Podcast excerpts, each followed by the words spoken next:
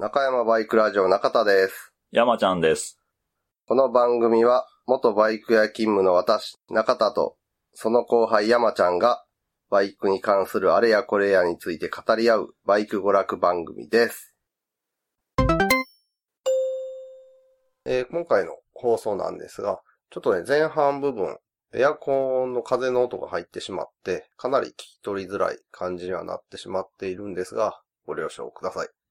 えー今回のフリートークはいなんですが、ちょうど、えー先週アップしたやつかな。うんまあ間にあの告知を挟んでるかもしれないんですけど、ああ、はい第394回で、YouTube の話をしてて、はい。目隠ししてキックを踏んで、あれにタンク触ったりして、何か当てるみたいな、うん。はいはいはい。話してたやんかし。ましたね。そこでさ、横型エンジン、モンキーとか買うの。うん。あれの車両をずらっと並べて、目隠しでキック踏んで、当てるとか言って、で、あ、これはジャズかないや、マグナ50、ソロやったかもとかそんなん言あ、ってて、言ってたうん。まあ、そこについて重大なね、問題が。おうなんかわかる？何やろ？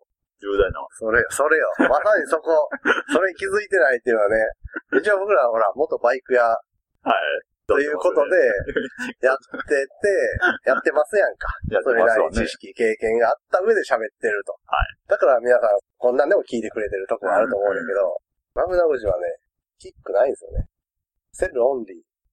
ああ。にもかかわらず、あまあ、ジャズかな、マグナかな、みたいなの喋ってて、まあ、こんなんは結構あんねん。なんかあ。あ、それはそれはある。こういう間違ったこと喋ってんのは、うん。でも大体編集で、ある程度気づいて、その分丸々カットしたり、補足を入れたりしてんねんけど、今回に関しては、全くその、編集中にそれも気づかずに、するね。キックのないマグナ50をのキックを踏んでわちゃわちゃするみたいな話を流して、えー、イクさんをはじめ、あ、指摘やった。うん、あまあ、それはまあ、ツッコミ入るか。うん。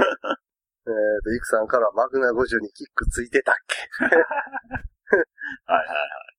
モンキー 50Z さんからは、あれ？キックがない、これはマグナ50って言って。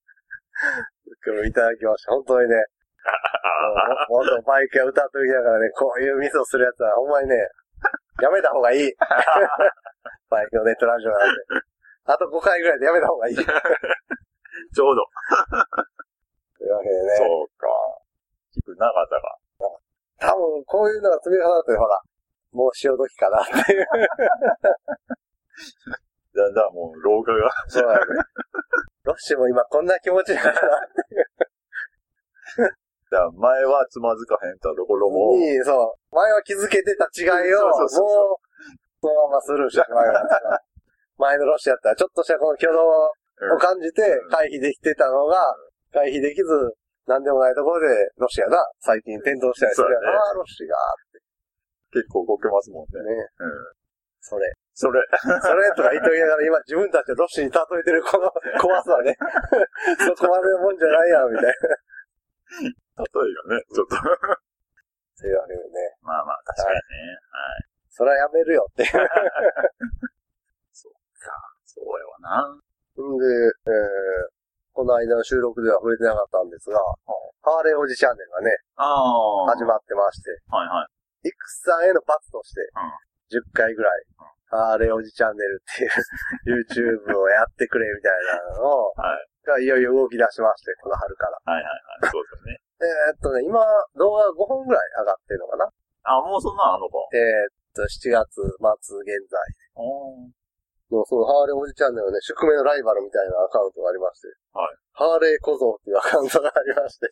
この人もね、今年の春から、あの、YouTube で、おハーレーをテーマにした YouTube を始えめてまー、ライバル。す。ライバル。えー、どっちが伸びていくんやろね。しかもね、乗ってる車両も同じ XL1200。スポーツおさん1200で、ハーレーおじチャンネルが勝つのか、ハーレー小僧が勝つのか。ハーレー小僧の方はね、うん動画ちょっと見たんですけど、家あり、嫁ありのリア充感がすげえっていう。え、なに、それは何？その、元ブログっていうの、うツーリング動画？そういう感じのあれで、こ小僧さんの方は。なんでね、陰と陽みたいな 雰囲気が出てる。あ、そう。はい。再生数は伸びてた。まあまあまあ、まあ、向こうの方がそれは。あ、そうなん一応、向こうの方だからカチッとしてる。YouTube としての番組の完成度。へえ。でもほら、ハーレーオイチャンネルはそういうのじゃない。違うの？ハーレー、帰りのドロドロしたところ。闇よ。ドロドロしたらどこ出るの？アイドリングの音のことやね。エンジンの。何それ？でもあの、ハーレーオイルチャンネルでさ、フロントフォークを磨きますみたいああ。なはい動画が上がってて、はいはい。あの、フラップホイールっていうさ、うんうん。あの、ドリルの先につけるあはいはい回転式紙やすりみたいなやつで、フロントフォークを、まあ、それで、だんだん番手を細かくしていって、フロントフォーク磨いていきますっていうやつやってんけどさ、ざわざわする動画でさ、見た？いや、そこは見てない。最初の2本ぐらいかな。ああ。見たの。ピンクさん、これひょっとして、ホイール外さず行きますみたいな。フロントフォーク磨くのに。外してない。そうそうそう。おおー、電動工具フロントホイール外すの怖ーみたいな。なんか、トゥーンってこう、そうそう、弾かれたりしたらさ、うん当たったらあかん場所とか当てたくない場所にさうん、ペーパー当たってしまうやん。そうやな。さすがに途中からフロントフェンダー外れたけど、ああ。切り替わった瞬間に。え、最初最は初はフロントフェンダーをついたまま、原因ってあの、フラップホイールで。ボトムケースの下ボトムケース下下の方は、そのまま、うんうん。フェンダー外さずに。フェンダー外さず。上に行くに従って、フェンダー取ったみたいな。あ、そうそうそう。はいでも、スポーツスターってさ、あの、ダストシールにメッキカバーついてるやん。あああの際までん、フラップホイールでキューキューって言って、うわー怖い怖い怖い、メッキ傷ついてまう、みたいな。ルルって行き過ぎたらもう、みたいな。かなりの職人さんかも。ああ、なるほどな。え、じゃあ今日はどうするの？ペーパー、手で。いやー、そこまでわからんけど、まあ、ある程度のとこまでは、フラップホイで攻めて、まあ、最後、ああ、鳴らして。手で鳴らして、綺麗になりました、みたいな感じだったけど、バイク屋さん目線で言うと、ざわざわするっていう、外さずに言ってるとか。そう、山ちゃん今言ったみたいに、際ができひんと、そうカッチリ感が生まれてこへんやん。そう、そうやね。あ、今日は残ってんねや、とか思ってしまうと、うん他は大丈夫かな、みたいな、ちょっと思うね。あの感じがね、うんちょっとあの、超カスタムカブワールド感がある。いや、それ知ってる人少ないから。その映像を知ってる人は。であれを、なんていうの、俺の偽らざる感想を言うと、ギャグでやっててほしいっていう。分かった上であれを応援するっていうね。でも最後の方、よし、これで大体綺麗になりましたっていう言葉からか伝わってくるのは、あれガチっぽいっていう。だからそういう意味で今、ハーレじちゃんねんから目が離せへんねんから、今後の展開こんなは。展開の。いや、おじチャンネルは基本整備って感じだああ、よね。そうやんな。うん。でもそこまではさ、結構かっちりってはったやんか。うん配線の処理とかさ。ああ、はいはいはい。なぜ急に、フロントオープンとかやけど、その、分解とかせずに行くみたいな。そうやな。ほんまや特に俺、あの、バイク屋さん時代さ、そのボトムケース磨くのをさ、うん担当みたいになってしまってああ、まあまあまあ、そうやね。やってたね、よく。から余計ね、ざわざわしてしまってち。ょっと気になるとこが多く、おーみたいな。まあね。ボトムケース磨くんやったら、フォイルは外したいよね。そうやな。うん。少なくともメッキのね、ダストシルカバーを外したいっていう。メッキもね。まあ、アルミにさ、間違ってつけた傷は取れるけどさ、うん。メッメッキの傷はね、もう、ステンの傷もさ、取ろうと思ったら時間めっちゃかかるしな。うん横着してやると変色するしな、熱持って。そんなハーレーおじチャンネルもはい。始まり。あと、イクさんはね、罰ゲームが初めてはずだよね、ノリノリ。最近の放送聞いてわかるやろ なんか、いろん ?YouTube な、ノリノリって。いろんなあの、あの、設備、機材。まあ、機材、そういうことに、そうそうそう。だって番組離れて速攻でさ、チャンネル登録お願いします。それで始まるポッドキャストどん何っていう。割と嫌いじゃないよってことでね。YouTube、YouTuber。YouTube、YouTube ノリノリなんですよね。ただね、気持ちめっちゃわかるっていう。中田も、今まで YouTube ってうん、中山バイクの YouTube チャンネルではあったんですけど、うん。GT61、うん。競艇風スクーターレースの動画置き場にしか使ってなかったんですよね。そうやね。基本的には。うん。まあ当日参加した人は振り返ってみて面白いぐらいの。はい特にその、それ以外の人に向けてじゃなくて、そうやね。ほんまにうん。中山バイク、やそうった人、やった人、イベント参加した人のためのそうやな。動画置き場でしかなかったんですけど、この間のルーツアゲンチャリの動画を載せるのに際して、ルーツアゲンチャリはさ、中山バイクラジオ関係なく参加してる人もいるし、うん。うん。ルーツアゲンチャリで動画を検索する人もいるやん。やな。だからまあ関係ない、中山知らない人も検索で見に行くうん。可能性もあるから、一応その人が見て、なんやこれってならへんように、こうこうこういうネットラジオやってて、それの中の経緯でこうなって、うん。みんなで今回参加してます、みたいな。を序盤にそうそうつけたり、見せるはいことを意識した作り方で動画作ってアップとかしてて、そういう感じで YouTube に接すると、YouTube 超魅力的。あのー、まあまあ前ちょっと聞いたけど、うん結果がすぐ反映されるというか、ああ、そうそうそう。ことやね。うん。特に、ポッドキャストを長くやってればやってるほど、YouTube が魅力的に おっと？これね、今聞いてある人は、うんなんでかがそんなにピンと来てないと思うんですけど、はいはいポッドキャストって、ポッドキャスターにフィードバックされる情報がほぼないんですよ。うん。だって俺ら登録者数が何人いるか知らないですよ。そうやね。番組の。そうやね。うん購買、うん、登録してる人やろせいぜいダウンロード数。ダウンロード数を見る、見てるんですよ。そのダウンロード数も、要は、アップルのポッドキャストはいからははっきりわからずに、うんそういう、なんていうの、別のサービスを、なんかどっかのネットから引っ張ってきて、これを返してみたら、だいたいこんなもん。大体こんなもんで ダウンロード数が見れるよ、みたいな、そういう別サービスを使って、ようやく何人ぐらいの人がダウンロードしてるというのがわかる。でも、オフィシャルでなんか、僕らに与えられてる情報っていうのは、うん。大体このカテゴリーで何番手ですよと。うん。それだけ。わかる？具体的なもんがない。ないねうんだから、バイクのレーシングチームで言うと、ポッドキャストレーシングは、バーンと走って、帰ってきて、タイムどうでした？って聞いたら、いや、わからんけど、前から4番目ぐらい。こんなんやね。こんなんで、僕らは7、8年走ってきて、で、最近、ちょっとね、スポット参戦で、YouTube レーシングさんで走らせてもらうことがあって、は YouTube レーシングさんで走ると、YouTube って、もちろん登録者数も明らかやし、うん。うん。ああ、ですよね。うん。で、その動画が始まった時が、まあ見てる人100%とすると、動画開始から時間が経つにつれてどれだけうん。見てる人がへ途中で離脱したかとかも出んねああ、はいはいん。で、ここ何分を境に一気に減ってるよとか出んねんか。はい。だから言ったら、4コーナーでめっちゃタイムロスしてて、その後ペースがもう戻ってこうへんから、みたいなデータが出てくんねんか。まあね YouTube レーシングさんはラップタイム出るし、その、どのセクションセクションごとのコーナーでどれだけタイムロスしてるのかも出るし、それはその、なんて配信者というかさ、うん。動画編集して。動画編集とか、うんまあ、ポッドキャストの編集して出すみたいな、ちょっとあれこれしたい人うんからしたら、こんなデータ、え、何もせんともらえるんですか？みたいな。なんか海外サイトから こうやって組み込むみたいなのを恐る恐るダウンロードして、やらんでも、ただ、コントロールパネルみたいなのにログインするだけで、こんなん見せてもらえるんですか？みたいな。え、全動画に？全体じゃなくて、みたいな。そうね。あると、やっぱね、全然違うよね。それあれやったら、作り手としてはさ、うん。魅力的やで。ここ改善したらそうそう、あ、もっと増えんねや、ととか、かね、どう変化するのかっていうのがわかるからな。何も提示されてない。ポッドキャストから YouTube の方に来ると、もう、いろんなものがあるっていう。いや、その分編集は大変でしょ。動画やと。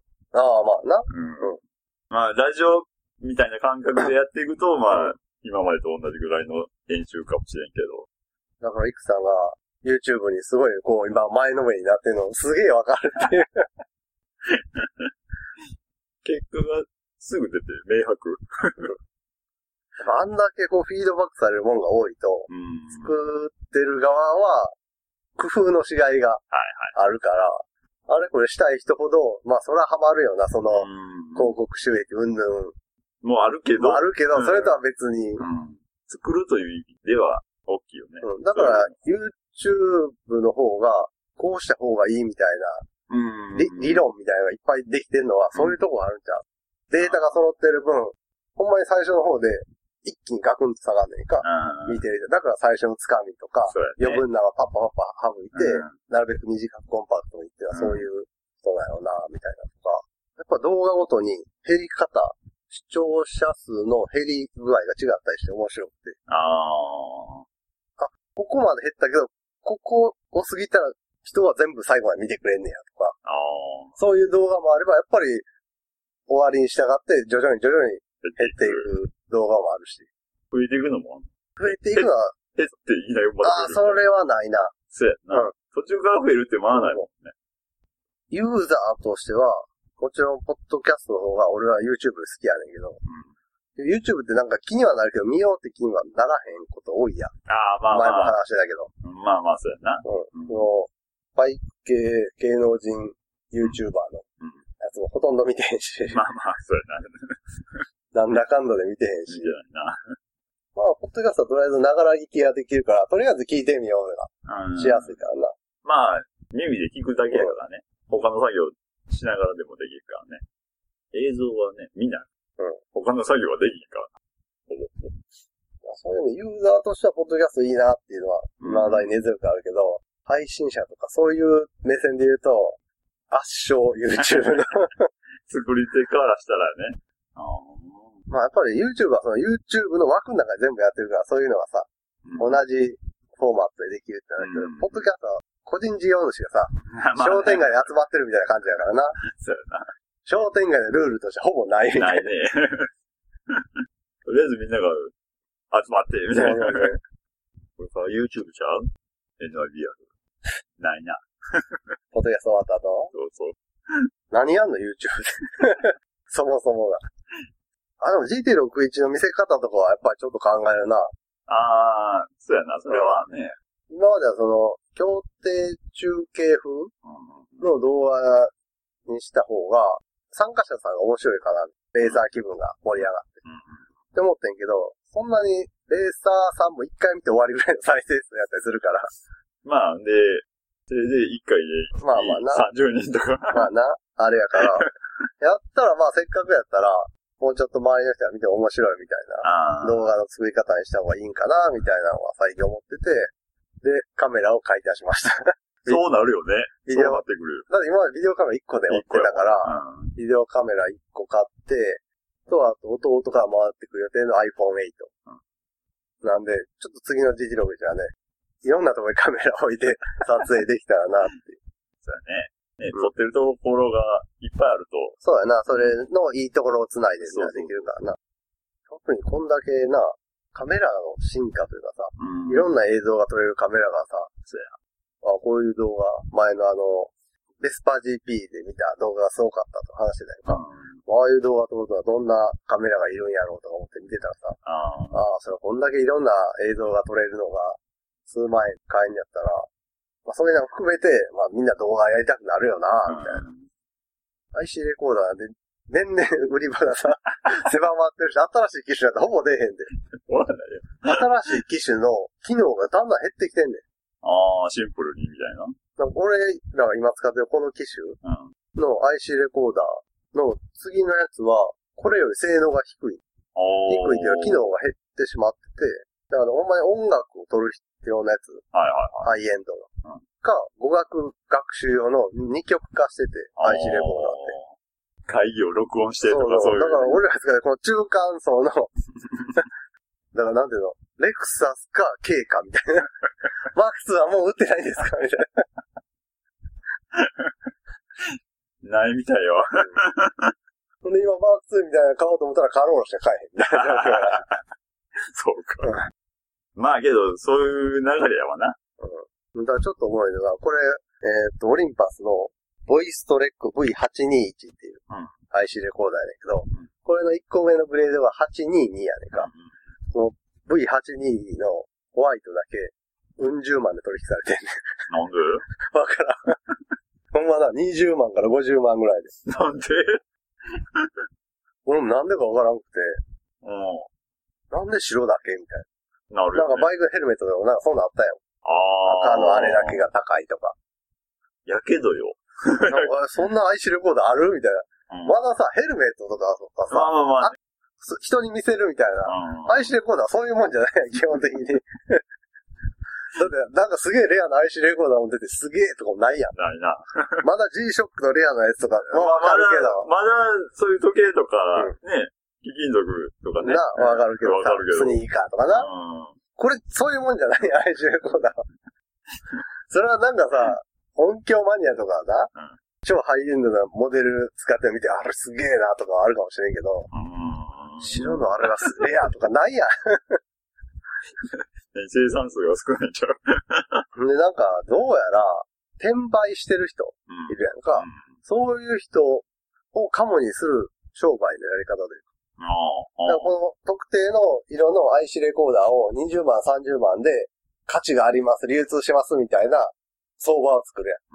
山ちゃんと俺の間でカラーの売買とかをうんして実績作る。実際はそんな。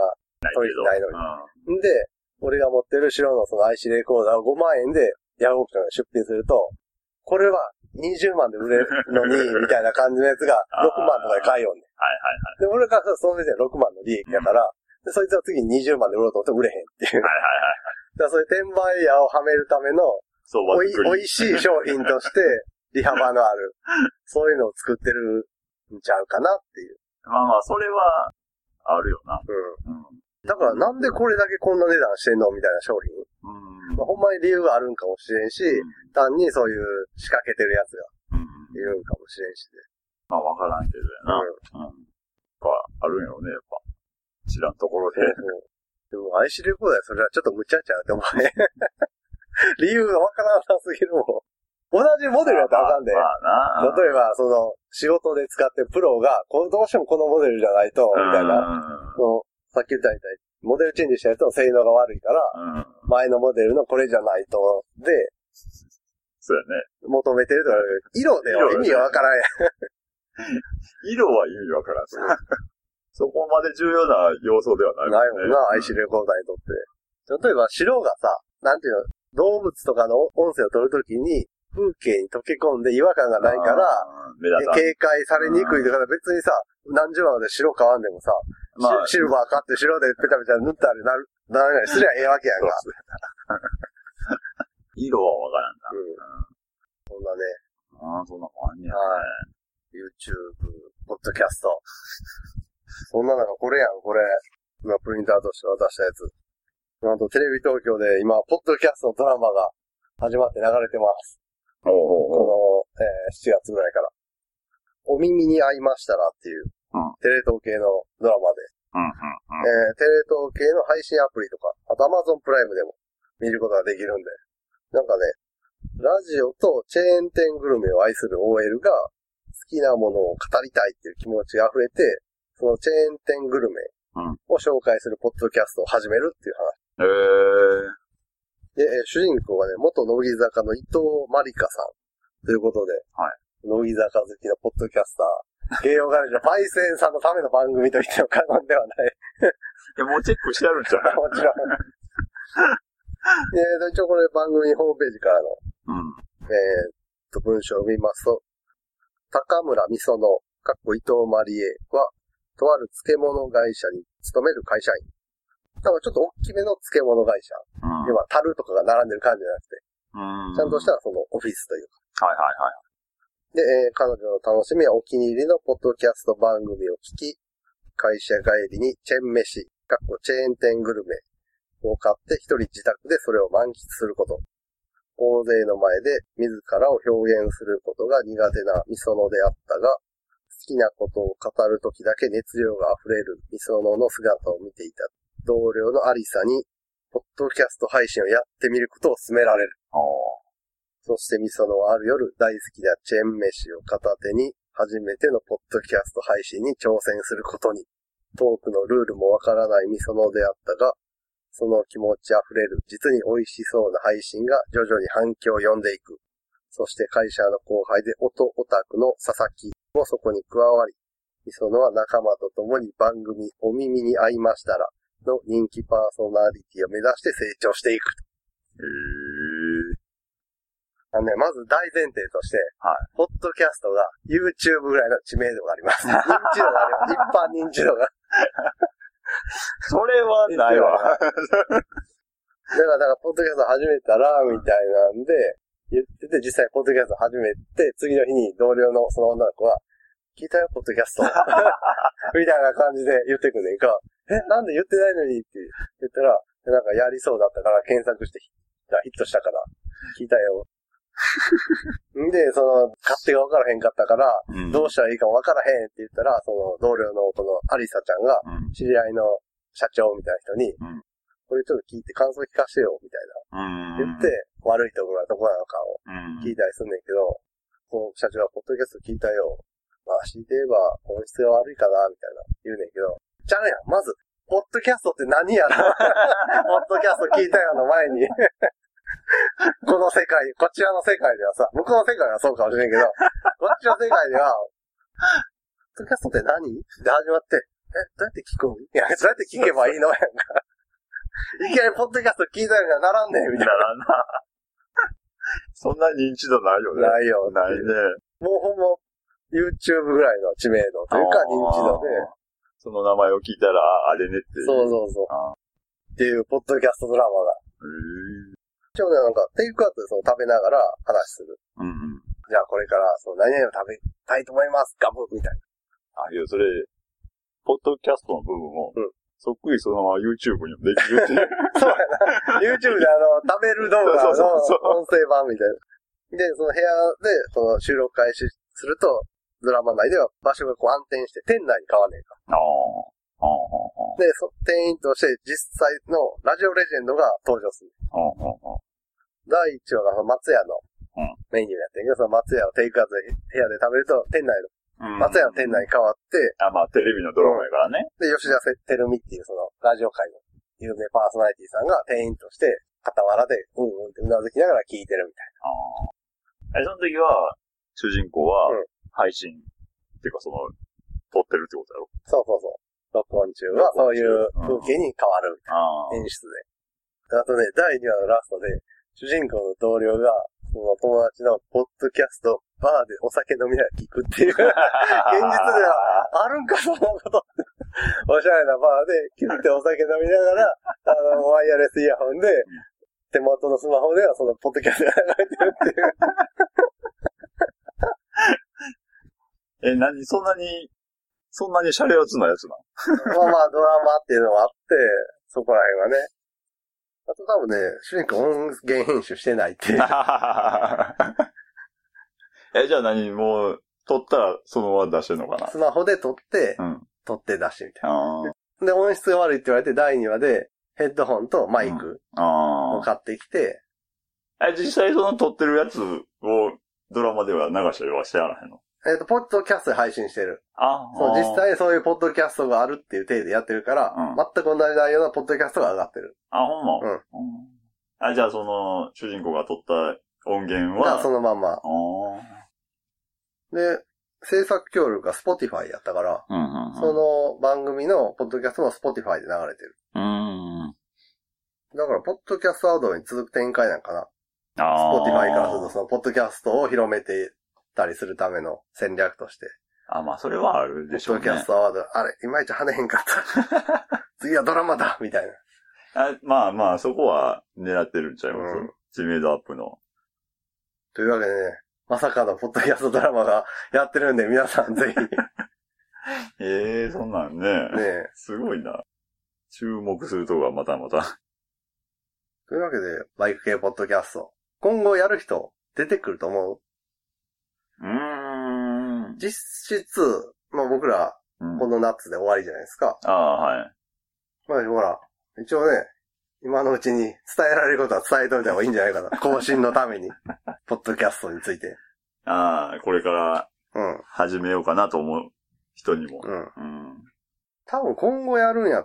ポッドキャストをさ、配信サービスが整ってる音声ブログ的なところでやるか、うん。そういうのはもう全部自前で用意するか。で、二、はいはいつに大きく分かれると思うんだけど、うん。 Seesaa ブログとか、うん。 Spotify とかが、その配信体制が整ってるうんブログサービスみたいなところ。うん。そういうところでやると、1話の1回でアップできるふ分数とか、容量が決まってたりするねんか。うん。あと、トータルで何ギガ分しかストックできないとか。はいはい。そのブログに。そういう制限があることが多いねんけど、その、いろんな設定が細かく自分でやらんでいいみたいな。うん。とにかくブログをアップすれば配信されるみたいな。うん。感じのことが多いから、多分今始めたのはその Spotify とか、そうやろうね。あと、アンカなんか。ー、なんかそういう音声サービスみたいな。うんうんうんうん。そこにアカウントを作って、うんそこで更新すれば自動的にポッドキャストも、みたいな、そういう、はいはいこでやるのが楽なんかな。ただ多分な、15分縛りとかそういうな感じがあった気がするな、あーああいうところは。じゃあいっぱい配信したいっていうんやったら、いっぱいなんか長時間うん。やったらそういうとこは向かへんけどそうや、な。うんで、もう一個のそのサーバーとかもレンタルサーバー自分で借りたりして、うん。やる自前でやるともう容量とかなんぼでもほぼ。うん。関係なくできるしまあただそれを自分たちで管理しなあかんめんどくさがある。中山バイクラジオは最初ケロログっていうその、うん。うん。音声ブログサービスを使ってたんですけど、そこがもう度重なる不調の末に 消滅してしまったんで、まあこれはしゃあないかということで、今レンタルサーバーを借りて自前ではい。やってると。だからテナントじゃなくて、独立店舗としてショーポッドキャスト商店街にいるみたいな感じかな。うん。いや、始めやすいのはやっぱ、テナント。テナントの方やと思ねう。居抜きの。え。アップしたらいい。そうそうそ全部向こうがやってくれるわけでしう。ょ？だから用意するのはその、音音源だけみたいな。あレンタルサーバーとかね、やっぱ更新とかめんどくさいねんな。あ。ああ。やっぱ違うの？毎年その、あ、まあ、更新って、更新、そうそう、契約更新的なのもせなあかんし、まあ、その分自由度が高い。うん。ブログ画面というか、ホームページというか、その、自分たちのその、拠点となるページの変更とかもしやすいし。そうか、そうやな。逆に Spotify とかだとある程度決まったフォーマットうん。になるから、自由度は少う。なんいな。あとは、その、そこにリンクを貼ったりとか難しくなるのかな。ああ。番組ブログにまあ、慣れたら自分でやった方がまあな。いいんやろうけど。けど、で中山はその自分でやってだいぶ経つけど、俺はそのこまでウェブの仕組みとかに詳しくないから、うん。基本的にはこうこうこうやったらできるよっていうやつの通りにやってるから、うん。なんか後に対応ができんでる。イレギュラーなことがあると、ちょっと、うん。うん。困っちゃうってことだよね。まあそのどっちかで始めるっていうのが多いかなって気は。で、収録方式うん。なんかマイクで収録してるイメージあるやん。ポッドキャストって。あー、自分のとこに、マイク立ててはいはいはいはい。な。あれやってる人どんだけいいのかな？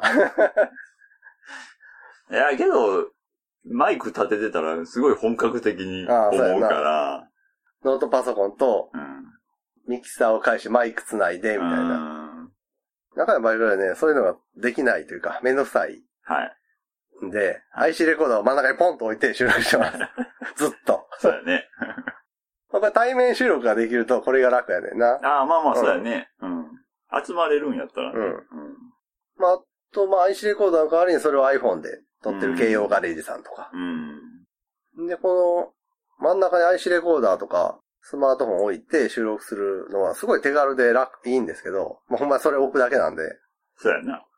デメリットは周りの音全部拾うっていう。あまあ、そらそうや。基本的にね、俺、喋ってる人の声を拾うんじゃなくてうん、喋、ってる人の声を含めた周囲の音すべてを録音するから、IC レコーダーは。そその後で周囲の音をカットするみたいな編集がどうしてもあ必要になってきたりする。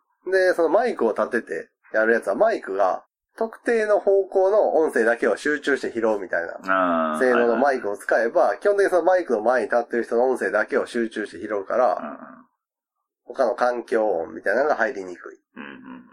だから音質的にはそのマイク立てた方がクリアに聞こえると思う。まあまあ、そうやね。そらそうやわな。ただ、いろいろややこしく機材が必要とか、うんセッティングが必要。うん。うん。で IC レコーダー収録はその辺楽やけど、あとあとは編集が大変。編集でもノイズ関係よな。そうやな聞き。取りやすくするための工夫がいる。でも、この機材とかのさ、レベルアップとかよりも何よりも、収録環境が全てな感じせえへん。ああ、それはあるね。うん結局、静かで声が反響しない場所で撮れれば、うん。何使っても OK やねんな。マイクだろうが、IC レコーダーだろうが。うん。それは言えるな。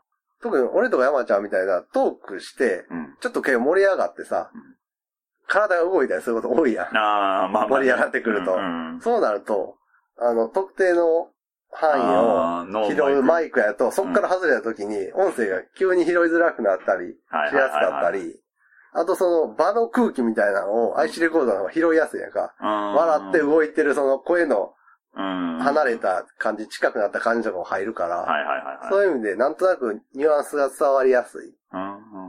クリアじゃないけど、その分雰囲気が伝わる感じがするのは IC レコーダーかな。ああ、まあまあ、確かにそうやな。それはいいな。メリットでもありデメリットでもありみたいな。だからね、ポッドキャスト今後始める人はね、なるべく静かに収録できる環境を、こう、確保するっていうのが一番大事だと思う。はい毎回その場所が変わると、良くないねんな。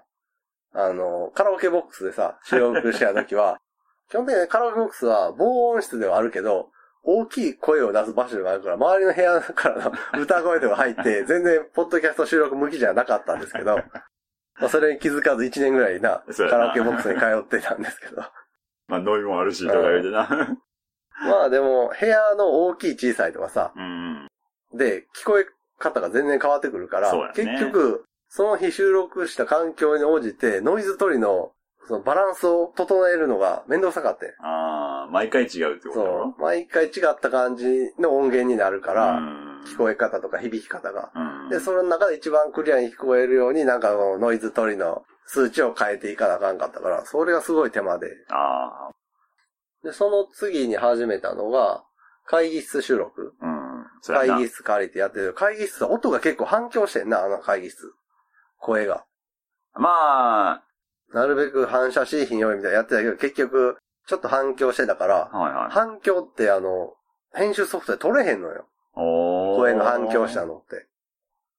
エコーみたいな感じ。そうそうそう、エコーがかかってしまったやつをう、ん。エコーだけ除去するみたいな、すごいハイレベルな、あれになるから。はいはい。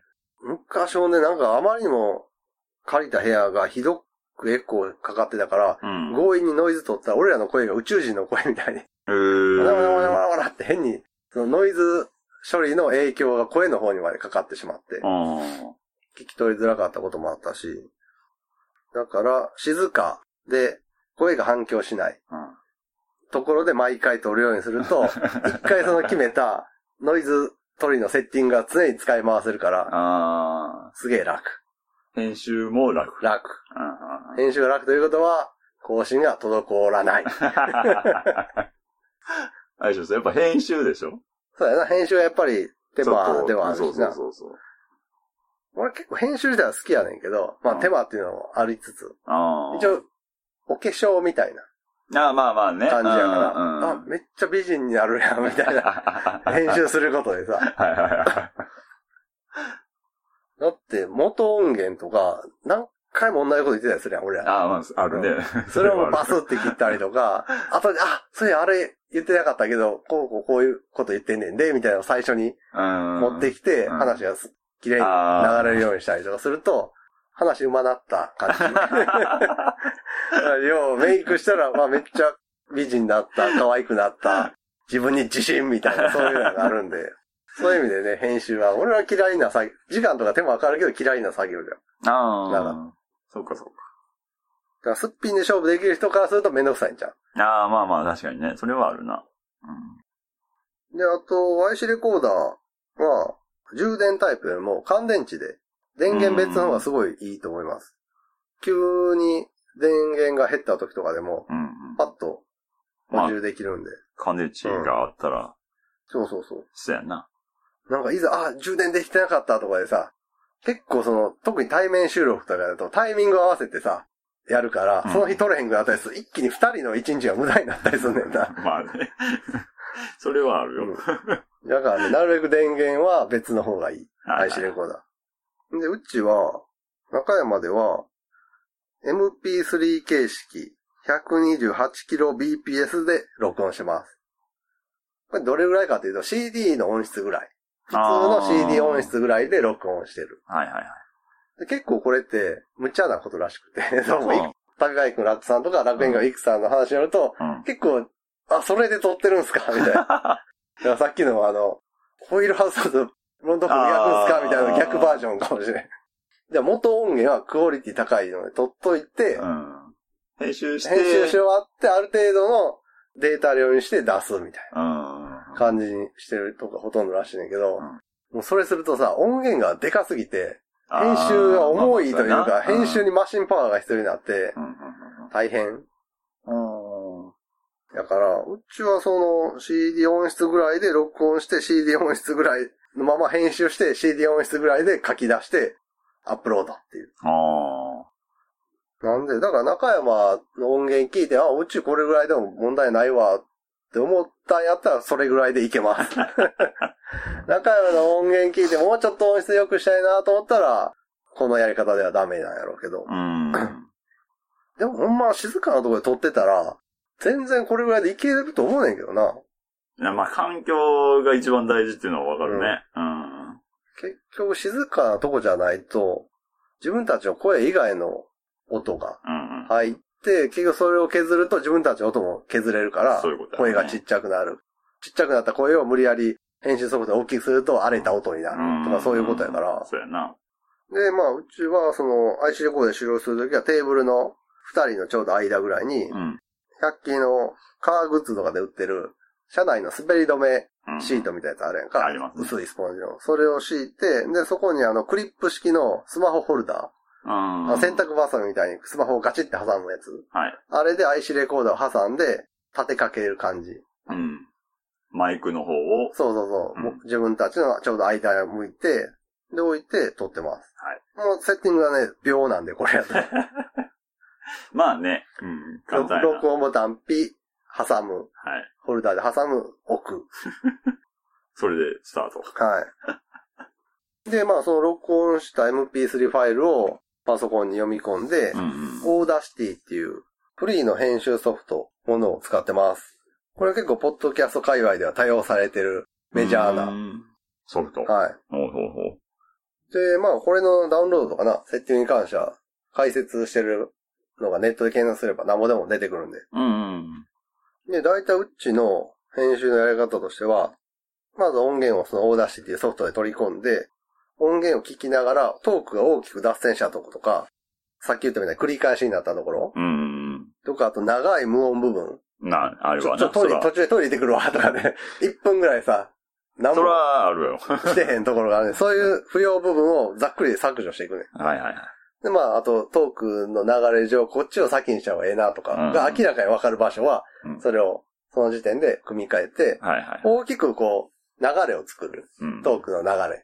この状態でまだまだノイズが乗ってある状態でう。ん。で、それで全体を整えたら、次に全体に流れる、こう、無音状態のノイズ。うん。さーっとか、そういう、を、ノイズフィルターをかけて撮る。うんうんうん。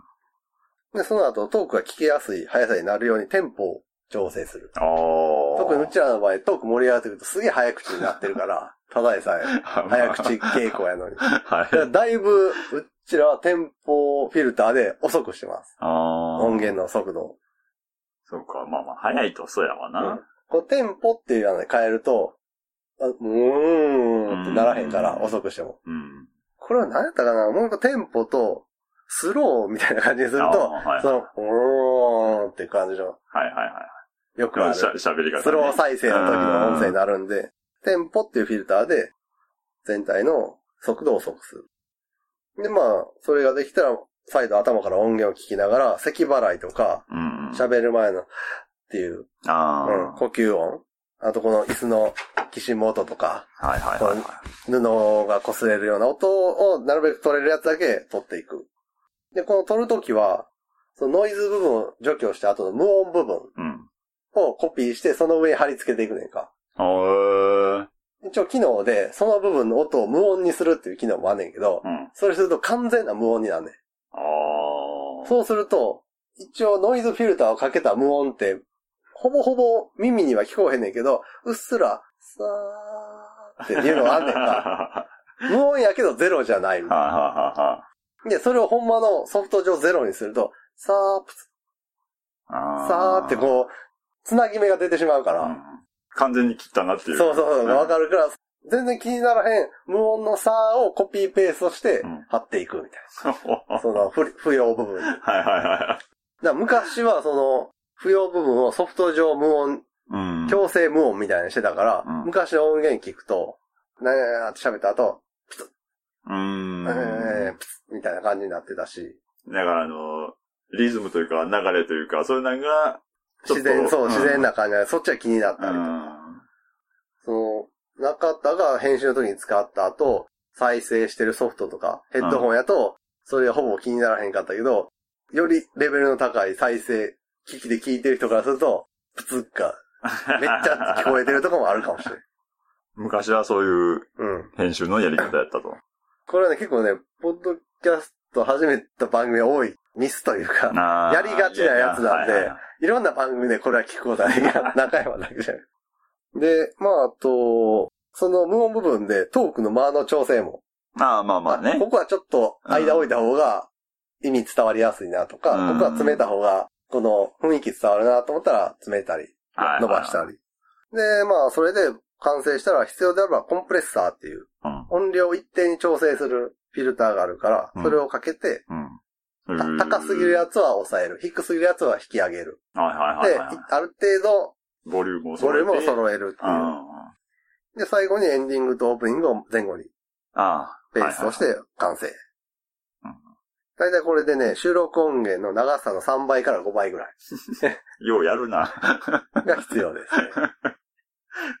だから、その最初の荒削りに全体を整えるところ、これが早くできたら、あとは早いね。あ、本当。だから本人が納得いった上で進んでるから。あでここに納得いってへんと、ああ、これ、なんか補足が全然足りひんなとか。思いながらやってると、やっぱ集中全然できんから、まあまあ確かにね。ああ、取り直したいみたいなのあるとあかんな。これを補足しといたらもうちょっといいのになってそういうのも、そまあその場でできひんだらもそうそううあかんしな。これもしたい、あれもしたいにななってくるからね。付 け加えたいになるからな。う。な感じかな。そうやってアップする。うん。まあうちはまあ、それに画像もいくつか、4枚ぐらいつけてるから、それ用の画像を探してきたりとか。はいはいはい。かなりの作業量じゃない？まあでも特にうちなんかその画像がないと分かりにくいことも結構喋ったりするからな。なんだかんだで。それはあるな。うんだから、今後、ポッドキャストを始めたい人は、バイク系の、うん。まず、静かな場所を探そう。まあまあ、バイク系じゃなくても。まあ まあ、静かなとこさえあれや、機材は何でもいい。ぶっちゃゃけ。録音機材はね。で、まあ、編集、うん、音源が綺麗やと編集も楽。ああ、んで、話の流れが綺麗やと編集がすげえ楽。まあそこはもう、ね。うん一人一人の喋りの力ってことやろ？あとはなんかある？山ちゃん、ポッドキャストやってて。いややってて言われてもやね。バランスもあれ。俺編集とかアップとか全部やってるやんか。うん、やってるな。今日、その代わり山ちゃんはうちに来てもらってるやんか。いやまあ収まあね。録の際は。まあね。なんかそういう、なんだよ、受け持ちのさ、バランスみたいなのあるやん。うん。楽園会さんやったら、編集は、イクさんがやって、アップはケイさんがやってるみたいああ。な。そうやって分けてるから、どっちかが納得せえへんが、どっちも納得した場合のみ上がる。ああ。あ、そうなんや。うん。あ、一回聞いてやんのじゃあ。なあの、アップする前に。多分、イクさんが編集して、でそれをケイさんが聞いて、よし、これなら上げてもよしって思ったら上げるみたいな。そういうあれなんちゃうまあ、うちの場合は、去年俺が全部編集権、アップ権を、そうやね。うん、山ちゃんに任されてるんで、だから中田の判断で、言い悪いは、全部。でも、全部ね、丸投げって言ったらあれやけど、任し、任してるから。音源聞いてもらったら最初の1回2回ぐらいやんな。これであげるけどああ、そうそうやね。うん。もうあとは、好きにしてください的な感じだから。ただその収録中にこれ使えるかな使えへんかな会議はするよな。リアルあまあタイムで。まあまあね、うん。それはするけどね。とりあえずね、あの、言っちゃあかんことは、まず言うんすよ、俺。まあまあまあ、まあまあ。あの、今後、オリンピックに関わらへんぐらいのことまで言います。は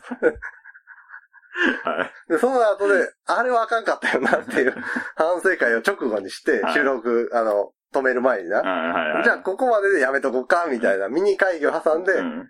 じゃあ、仕切り直して、じゃあ収録続けよう、みたい まあね、走りすぎたらそういう場合もあるよね。な。だそれをさ、走らへんようにすると、トークが伸びひんから。ああまあまあ、うん、それもある。とりあえず、とりあえず走っとこうダメなとこまで行ってからバックするっていう。うん、後からね、うんまあまあ、ちょ、ちょきちょきできるからね。そう。そうだ、だって最近に関して、最近ね、もう、ここ数年に関しては、これ使えへんけどって前置きして喋るもんな。切るの前提で。ね。それはある。その場を盛り上げるためだけに。そう考えると一人は大変か。そうやな、そこの判断がな。なかなかね。ほんまになんか、地下芸人のライブみたいなのさ、うん。に過ぎて、判断基準がさ、大きく 狂ってたりするとさ、こんな、ここぐらい出しても平気やろうと思って出して炎上とかありそうやしね。うんあ一人はほんま難しいと思うで。テンション上げて話すのもさ、うん。もう途中で、俺何、一人で何してんだろうと思ったら終わりやし。いやー、一人はほんま難しいと思うわ。一人でやってるあのさ、テンションノリノリで語りかける YouTuber の人とか、うん。死にたくならへんから途中で、はい、始めましたみたいなこう、ポーズつけてさ、カメラ前で。やってるや、ややるわけやね、そつ。なんと今日、紹介するのはこれみたいなポーズつけて。そうそうそう ああとで自分で編集すんねやろ。そうやね辛い。辛い、辛い言うな。YouTuber に優しくなれそう。そういうのを考えると。じゃあそれがな、鬼再生回数でさ、一本上げたら何十万入ってくんねんと思ったらそんなのも平気でできるかもまあしれんけどまあまあまあね。うん。一本につき、まあ、100回、200回とかか。な。いやー、大変やね。そう考えると。だから、うん、一人喋りはね、うん。思ってる以上にしんどいというか、心の負担がでかいですよ。うん。その聞いてる人が聞きやすいというかさ、楽しく聞いてもらおうと思ったら、喋ってる方は、ちょっと高めのテンションで喋らなあかんしう、ん。んで、セルフボケ、セルフツッコミしなあかんし、そうやね。な淡々と喋ってもしゃあないしなあな。ないから、うんまあ、時折ボケて、なかなかないか みたいな。ほんまにね、一人喋る人にはもっとみんな敬意というか、リスペクトをね、持たんとダメなんですよ。二人喋るはね、ほと、なんんとでほんとそれも。はそう思うわ。一人は、ね、そう。多分、すごいセッ。クスを見られる、オナニーを見られる方が恥ずかしいやん。ああ、まあそういう、近いもんがあると思ううんそういうのもあると思うな。収録現場を想像するとね。ね。だからね、おすすめはね、二人喋りです。うん。二人やったら、まあまあまあまあ、あんまり、その、内輪によってしまうとな、ありやけうんまあ、お前らが言うなっていう感じはすごいあるけど、初期のやつがすごかったから。で、まあ、複数に、まあ、二人、できれば二人の方がう、ん。何かといいよね。そうやな。何かといい。うん。その、行き過ぎたところの指摘も入るし、うん。話も広がりやすいし。そうやんね。うん。なのでね、一人でやろうと思ってる人は、結構な、覚悟、覚悟もしくは才能一人喋りの才能が必要やと思う。うん。俺は無理やった。あやったもんね、一うん回。だから二人で喋ってて結構多く喋ってるからできるかって言ったらそういうもんでもない。あれは。別の才能というかセンスがいる。それはわかるわ。うん。ただ、三人以上もしんどい。ポッドキャストは。聞き分けがさ、ああ、まあまあ、よっぽど、キャラクターが立ってないとっていうことやな。男、女、男とかやったらいいね。基本的に。そうやな。ううんん。同性で集三まる。人とかなるとな、うん。誰が喋ってんのになるからな。そうそう。もうこっちでも中山津、うん雑話中山津の時はコケタラさんが入ってくれて3人で喋ってるけど、うん基本的に中山毎回聞いてる人は中田山ちゃんの声はインプット済みというか、そうやね。登登録されてるやんか。もう、声は聞き分けられる。から、じゃあそれじゃない人がもうコケタラさんって自動的にな、なるなるなる。消去法判別みたいなのできるから、そこはそこ、それほど苦にならへんけど、いきなり中山津を聞くと、うん誰が誰？ってなるのがなるなる。まだ二人の誰が誰は、うんなんとなくできんねん。はい。三人の誰が誰は、ちょっとしんどいよ。そうやね。一人増えるごとに、その、組み合わせがさ、すごい増えてくるから。いきなりの3人を聞き分けるのはちょっとね。三人、四人となるとうな。ん。まだ映像あんねやったらまだちょっとは違そうやろうやけど。三人、四人でやったら YouTube でどうぞっていう気がする。そうそうやね。うん。音声はちょっとね。うん。うん。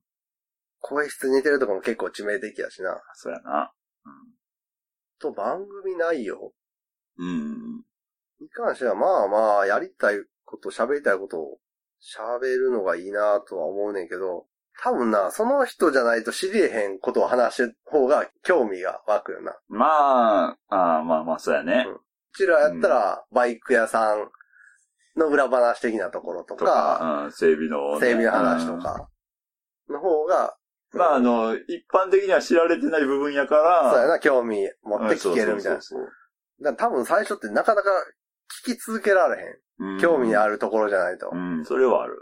で興味のあるから聞き続けられて、聞き続けてくれてる間にちょっと、うん。なんとなく、じゃあ他の普段の話も聞いてみようか、みたいな感じになるから、そう逆にその、みんなが知ってる情報とか、うん話をしてる分には、なかなかそこにしっかり聞いてくれる人はつかへん気がするな。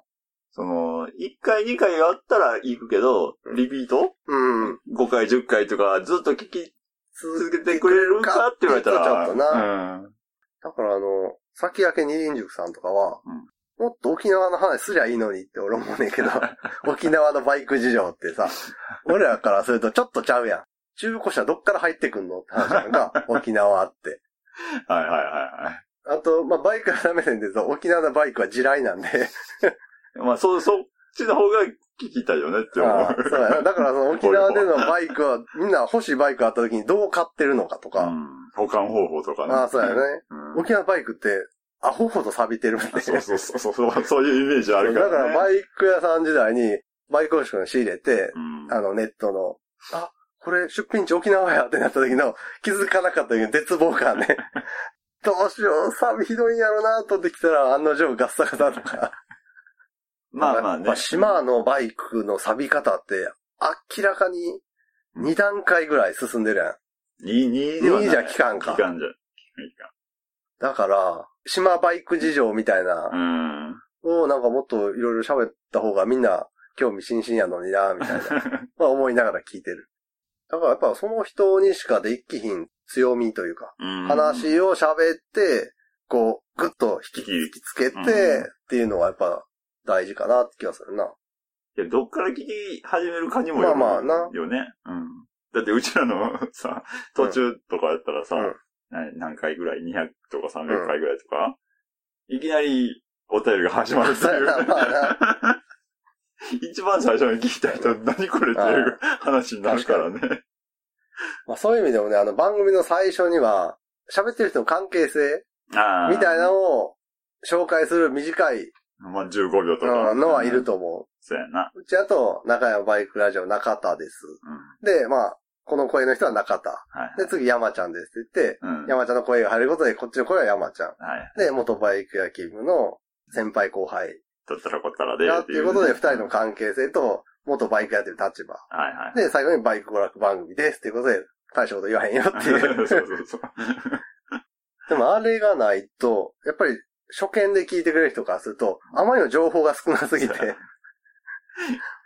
でね、その、身近な話も入らないそうやな。だから必要最低限そこは入れた方がいいと思 そうやな。う。うん喋ってる人の立場とか、そういう、どういう人がどういう感じで喋ってる番組なんかっていう番組の趣旨説明みたいなの。なあと喋る内容はまあまあそんな感じやし。まあ、言うても、その最初の何、初見で、うん。最初の15秒聞いて、最後まで行くかって言われたら、なかなかね、最後まで聞いてもらえへんやろうし。あとは、あとなんやろな。バイク系ポッドキャスト。あ、お便り欲しい番組さんというか、お便りいっぱい欲しかったら、お便り全部読むっていうのが大事だと思う。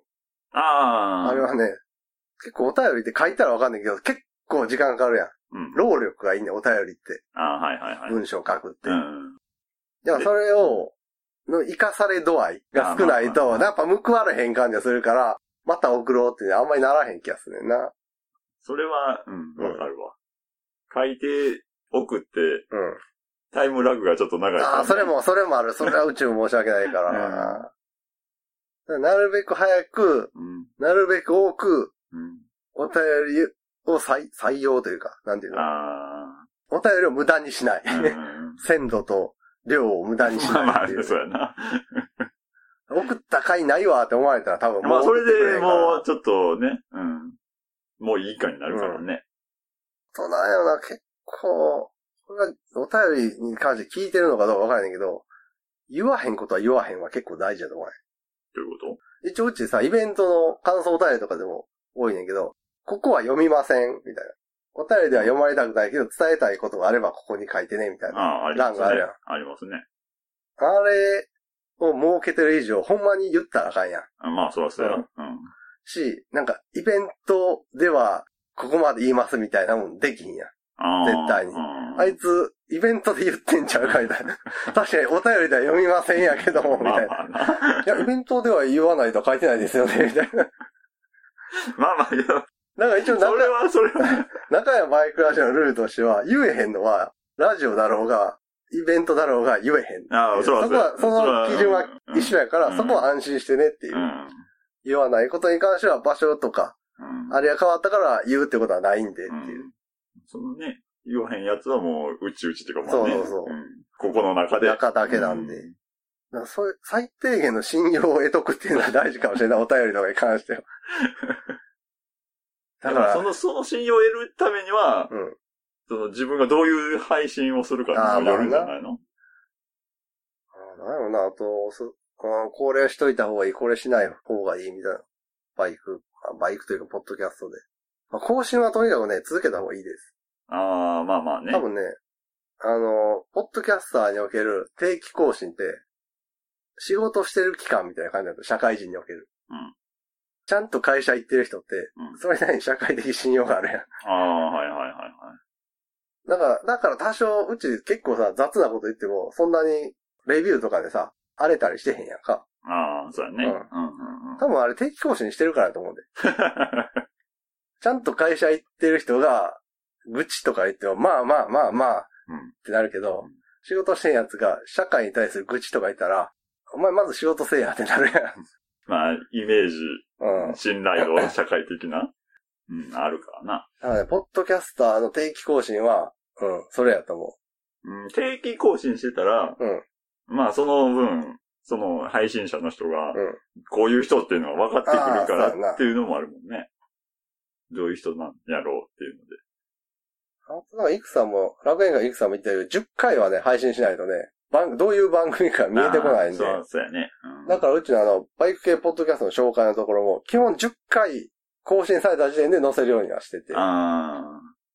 あまりにも少ないと。少ないとどういう傾向の番組で、うんどういう感じの人かわからへんから、うんそういう意味で10回やったらなんとなくはこういう番組かなっていうのを聞いてる方も分かってくるから、うんまあ10回は、10回ぐらいからがスタートな感じや。そうやね。ううん特にもう、今バイク系ポッドキャスト始めたら、みんな、まず聞いてくれない。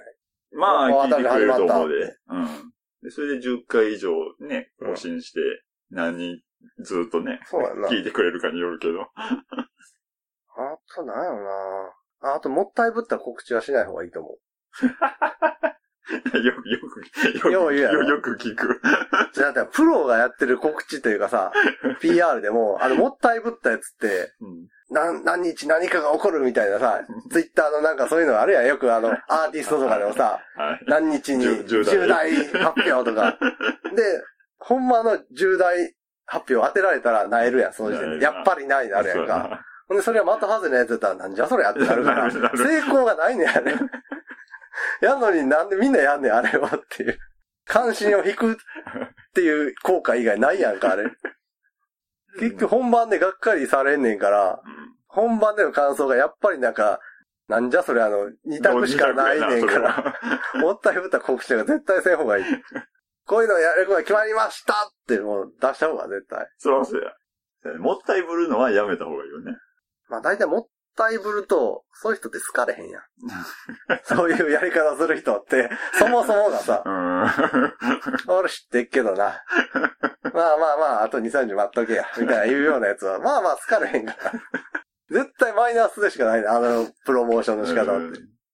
まあ成功する、まあ試しがないとは言わへんけけどど、、確率はまあまあ大体こけるよ、あれは。だからもう、十中八九決まった状態。うんちゃんと告知できるような状態で、決まりましたうんやりますみたいな方が絶対。うん。わかりやすいよね。うん。まあ注目を浴びたいとか？あ、みたいだけやったらな、それでいいんだけど。その結果失うもんも結構あるよっていう。うんあ、そんなもんか、うちで NG というか、なるべく専用にしてることって。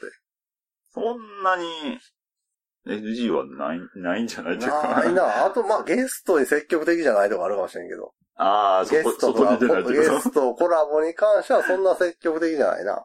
そうやな。これもう最初から、で、デブ賞。うん。まあやり方分からへんかったってもあんねんな。ゲストとか、コラボ？いコラボに関しては。あねゲストとかコラボで、バイク系ポッドキャストで面白いのって一個しかないやんか。正直。ー。何？お正月の慶応ガレー ジ。ほんま正直あれだけやと思うで。今1たす1が2以上になってるコラボとかって。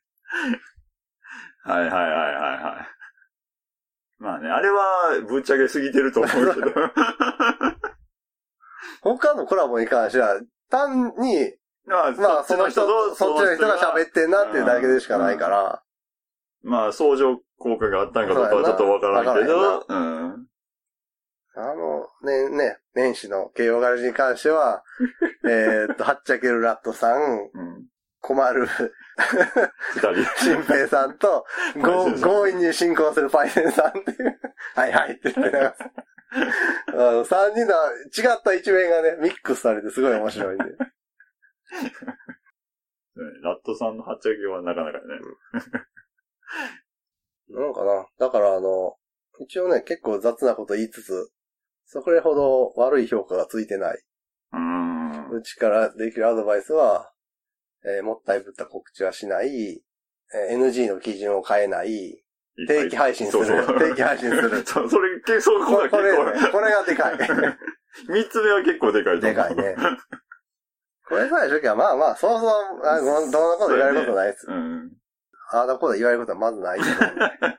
そうなったらもう好き勝手やれるんで、好き勝手っていうか、もうやりた、あとはその上でやりたいことやればいいんで。まあ、そうやわね。うんはいはい。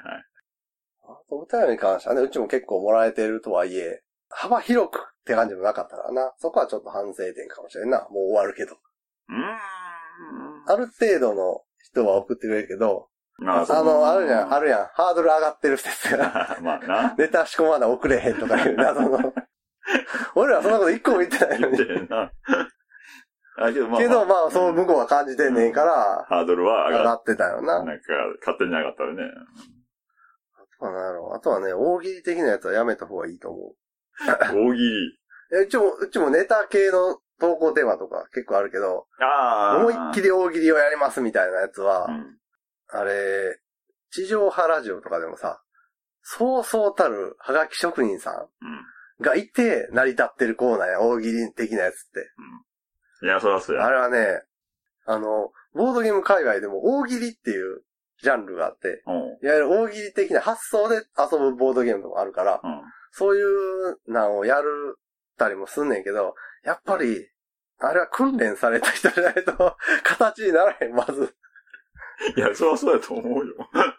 その筋の人、ううん。その道の人が、がやあるるやつ程度、ね、そう。わざわざ持ってて、そう。引き出し持ってて。出て、そうや発想で勝負するそうそう。遊びやから、うん。で、その人たちが、まあ、周りもある一定のレベルじゃないと、受け取る側もある一定で、そうですよね。うん、大喜利とかそういうね、その辺はちょっとね、素人が手出すもんじゃないと思う。そうそうそうでもこの先バイクは、レース系、スクーター系、ハーレー系、ハーレー系？オフロード系もそこまでないよな。ツーリング系に行くか。林道系はでも伝えられへんのか。場所とか。グレーな部分が多いから。ちょっと、ニッチすぎひんか？林道系っていうのは。でも、ちょっと聞いてみたいね。コアな林道系。リンゴで、そう明確な場所は言えへんから、あそこの林道側みたいなやつ？R 林道が。だってそれで結構潰れてんねやろ？ブログとかでさ、林道のスポット紹介みたいなの YouTube なりブログとかにしてしまって、そこに人がわーっとあ押しかけて入れ。要はみん、こっそり楽しんでる場所を公にしてしまったから、はいはいはい。みんなが行くようになったから、ちょっと危険やぞと。うん。で、通行止めみたいな。そうそうそう。あいやそういうひっそりした、知る人ぞ知るみたいなとこはさ、あ。うん。ある程度のレベルに達した人が知れるみたいな。ハンターハンターの、ハンター試験合格後の念能力みたいなとこあるやんか。念能力を覚えてようやく戦える場所やから。それを公にして、ハンター試験受かっただけの人が行ってしまったらもう、再起不能の怪我とか負ってしまうから。まあね、その林道にもレベルがあるってことね。だからそこはやっぱり、こう、闇にというかさ、公になってないことで、ある程度のレベルというかうん、が保たれてたみたいなのもあるかもしれんな。まあ、あの、廃墟に通ずるもんがあるよね。あうん。その暗黙のルール、マナーみたいなのがあるところはな。うん。ハーレー系か。ハーレーの人、ポッドキャストしなさそうやねんな。ハーレーの人は YouTube でしょ。そうやな、だから、イメージ的に。というわけでね、僕ら終わってしまいますが、はい。今後。なんか、新たに出てくるのかな。ああまあまあ、出てくる分には、多分まあ聞いて、ブログはね、続けていくんで、また紹介という形で。あそこに載ると思うんで、ぜひ。ですね。はい。まあでもこれは俺ら、な、さっきやったやり方、うちらの中山のやり方なんで、もっと効率のやり方とかも、ああ、まあまあ。そういうことは取って出しみたいなのをううんまくやる方法とかもあるし、むしろその取って出しの臨場感みたいなのもうん。ありかなって気も。まあ、やりたい人がね。経営ガレー方式か。取って出しの臨場感で言うと。やっぱあれも続けると癖になるやん、聞いてると。あの感じ。あの、オープニング拍手とか、やる。あ気のない拍手とか。強制終了とそうかね。そうそう。ブーブーブー言うて。そろそろ再開じゃないですかね、経営さんも。ということで、はい。お詫びから。ね、もう、もう、限界の来たポッドキャスターからのね、最後の言葉というか、アドバイスですかはい、でした。はい。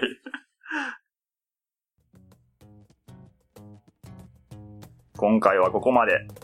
ラジオに関する画像等をブログに載せています。ブログは中山バイクラジオで検索。中山バイクラジオでは皆様からのお便りを募集しています。お便りはブログのお便り投稿フォームよりお気軽にお寄せください。次回もお楽しみに。